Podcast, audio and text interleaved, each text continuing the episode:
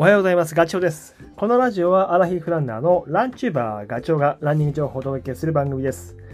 走りながらや隙間時間にでも聞いていただき、走る気持ちがスイッチオンになれば嬉しいです。雑誌の月刊ランナーズ2023年4月号の中に、サブ3達成したランナーの35%が峠走上り下りの練習をね、やっていたっていうアンケート結果があって、それを受けた企画が載ってます。ランネットチャンネルの編集長のカズ・ボンバイエさんと、えーガチョウがね、一緒に峠、ヤフツ峠を走って練習したっていう。で、お互いに今シーズンサブ3をするという目標を掲げて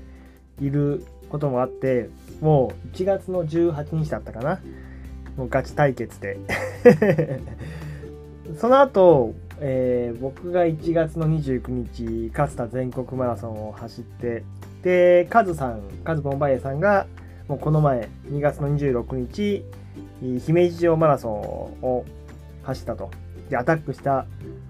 ということで、結果、えーすごい、見事にサブ3達成してましたね、カズさん。いやー、おめでとうございます。2時間58分30秒だったか28秒か。あの応援ナビの結果を見ると。もう素晴らしい。でこれね5キロごとのラップも見ることができるんですけど20キロまではキロ4 1桁前半で行ってでハーフを1時間27分35秒。でここから後半あの前半で作った貯金2分30秒を守っていったと、まあ、我慢の走りをしたことがねその残りのラップでもあの数字を見ると分かるんですよ。お疲れ様でした。僕も全く同じパターンだったからすごい分かる。でカズさんはね僕よりも先輩で57歳。で3月に58歳になるっていうふうにおっしゃっていましたんでいやーほんとすごいなめっちゃ勇気をいただきました。いやーあれかなカメラを持って走ったのかな編集長ゆえに カメラを持って走ったのでしょうか。それはちょっと気になるところだけど、えー今頃はね多分ほっとしてもう脱力されて大好きなお酒を、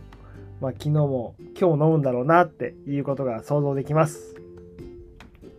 お疲れ様でした。ではい今日のラジオはね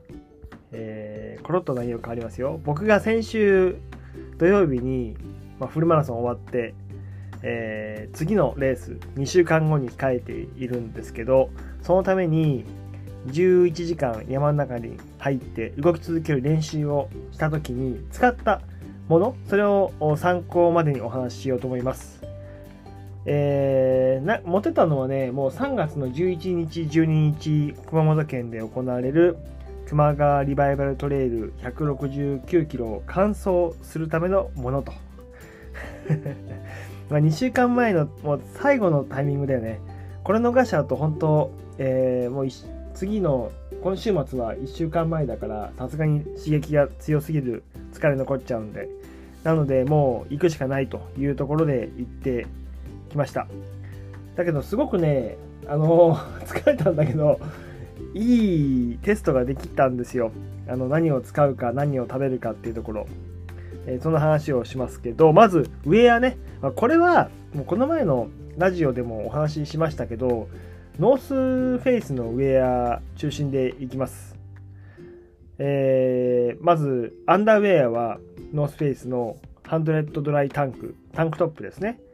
で、その上には、まあ T シャツ、半袖だったらフライトハイパーベントっていうで長袖だったらフライトエンジニアードのクルーネックですね。でその上、えーシェルウィンドシェルはインフィニティトレイルフーディーっていう、まあ、それぞれの機能についてはその過去放送を聞いていただければというふうに思うんですけどあのラジオのコメント欄にその時の URL は貼っておきます。で、えーそうそう、このね、今お話ししたアンダーと T シャツとウィンドシェル、この3レイヤーが今の ところ僕の中では最強だと思ってます。これ持っておけば大抵のシーンは対応ができる。うん。いや寒ければその3枚着るし暑ければ脱いでいくでもっと暑くなったら半袖長袖は半袖に着替えるとかねでベースのレイヤーのあのアンダーウェアかアンダーウェアはもうこのねハンドレッドドライタンクいいね。すごいこう汗をなんだろう肌から切り離してくれる感があるので汗冷えをしないのですごくいいなというふうに思いました。それで下に行って短パンはエンドリストレイルショーツ。でソックスソックスはノースペースではなくてヒアネスを履きました。本番もヒアネスかどうかわかんないけど、えっ、ー、と、メリノール系のソックスを履こうと思ってます。で、シューズは、これは決まりだな。他のスピードゴート5ですね。これも、なんか、やっぱり足の、えー、収まりもすごくいいし、優しいし、どんな斜面でも対応ができるっていうところで、この靴いいですね。手袋。手袋は、あの、アーム、RL のメリノグローブミット。少し厚手のタイプですね。3月だったらまだミッドでいけるような気がする。もう少し薄いライトっていうのもあるんですけど、それよりも、まあ、夜走ることを考えたら、このミッドでいこうかなって今思ってます。それから首周りは RL のメリノネックウォーマーをつけました。でね、まあ、この辺りはこの前のそうラジオでも話したんだけど、今回初めてトレイルに持てったやつがあるんですよ。それがね、買うか買わないか悩んでいたあのエマージェンシーフーディーっていう結局買っちゃったんだけどこれがねえー、まあ簡単に言うとエマージェンシーシート非常用のね体をくるむあれのブルゾンバージョンです。なので生地の裏が銀色になっている。チタンがねコーティングされているんですよ。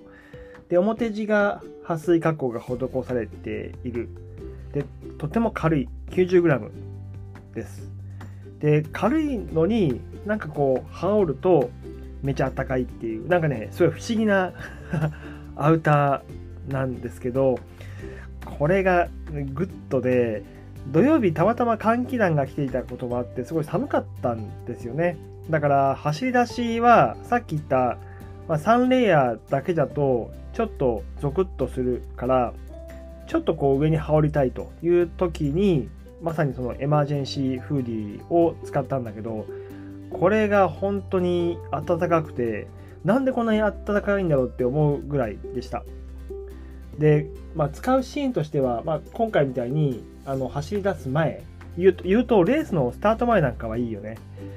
えー、ちょっと待たされる時に羽織っておく。それから山の上の方に行って、まあ、稜線に出た時